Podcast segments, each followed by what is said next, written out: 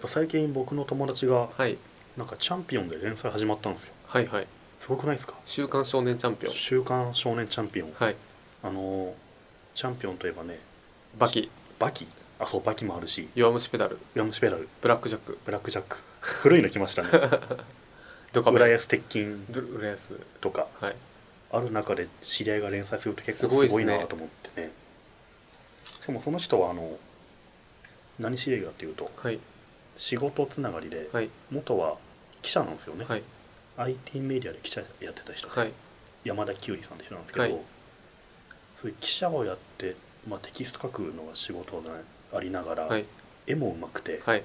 でストーリーがなかなかじんわりくる感じで、はい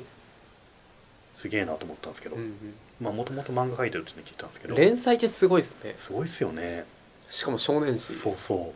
週に1本ああいう20ページとか30ページ書くって、 はいだいぶきついなっきてついう、そうん、なんかお話考えるの大変だうし、そうです絵もね大変だしね週に20本ブログ書くのも大変ですもんね大変ですよ でもそんぐらい、いですよね多う分ん、売り物ですからねうん何百万人じゃないけど何十万人の人は冊子を手にしてね、何百万じゃない何です百か万かなそれはすごいことだなと思ってジャンプが今までで過去最高で確か700万部かなマジっすかであの「ドラゴンボール」とかの時のはゴールいはいはいはないんか黄金世代の時でスそラムのダン時クとかそうですそうですでそれが今までの雑誌史上まだ抜かれてないんですよ、そうなんだ相当すごかったんですねあの時はで計算すると,、うんえー、と世の中の小中高生の2人に1人が手にしてるみたいな、すごいね中高生かそっか700万人ってそういう数ですもんな、ねうん、だからそれが最高って言ってたんで、うーんじゃあもう100 100万万200万とかいるそんでうですすかねねなんてやつなんですか何だったかな 何だったかな読んだんですけどねえっとですね AI の遺伝子っていうはい連載あのタイトルですねはいはい AI はまあ人工知能はいはいで遺伝子の電っていうのが電気の電って言ってるのが特徴なんですかね、はい、まあ、これ1話読み切りっぽい感じなのかな、うんうん、このツイッターで送ってくださってた小ノートに貼ってあるやつですねそうでなへんか主人公はお医者さんなんですけど、えはい何の医者かっていうと未来のロボ人間と全く区別が見た目区別つかないロボットを治すお医者さんがはい主人公で、そういうまあアンドロイドが人間というこんな社会で、はい彼らを修理だが直すだがしてって、ドラマが生まれるみたいはない話でしたね、この小ノート送ってくださった旧神田さんキューカンバさん旧神田さん山田キュウリさんはい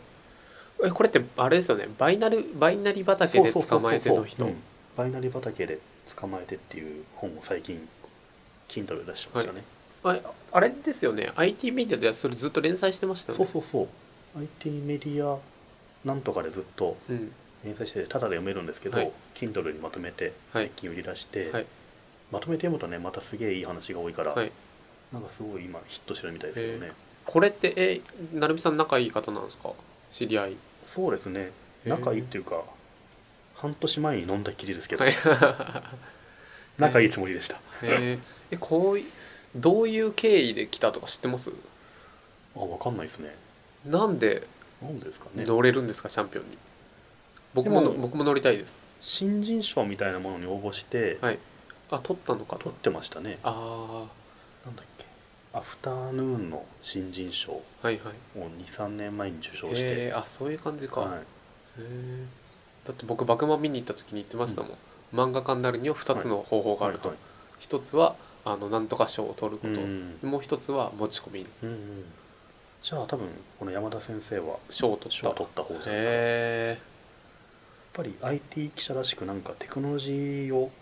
なんあかそれいい面白感いでじすねに描くっていう、はいはいだってバイナリ畑で捕まえても、うんまあ後で小ノート貼っときますけどすうんそういう感じですもんねそうあの Facebook とか、はいクックパッドとか、はい Dropbox とか、はい今我々が使ってる IT ツールをはいちょっと面白悲しくはい描くというか、なんか星新一っぽい雰囲気がはいはい漂ってる、で23ページ読めるから、うんなんかもっと読みたい、まあテンポいいですうねん、テンポいいしなのでやっぱストーリーテリングがすげえううんまいような気がしましたね、今回新作を読んでなのでこの山田久依先生の AI の遺伝子をとてもおすすめっていうはい話でした、宣伝ですけどね読んでみます読んでみてくださいはいバイナリー畑って読みましたああれは読んでましたでもあれ好きだと多分これもハマるんじゃないかなと思いましたけどあの34ページでちょっとうんうんなんだろうちょっと考えさせられる感じのやつですねそうそうそううん読んでみますはいぜひぜひはい、じゃあ読んだ方はもしポッドキャストを聞いて読んだっていう人は「ハッシュどんぐり FM」をつ けて感想を感想を言っていただけるとそうですね次の時にこんな感想がありましたっていうのをそうですね言えると思うんで、山田先生届けてねそれをね、はいそうですね最近ちょっとハッシュタグの投稿が少なくてあああんまやんないですよでもね、まあ確かにポッドキャスト聞いてやんないですねうんハッシュタグつけて投稿するってなかなかさ面倒な作業なんでね本当ですかそんな面倒くないですえいちいちあのシャープ井戸の「井」みたいなやつを入れてやるわけですよね、 井戸の今シャープですねそうそはいうそう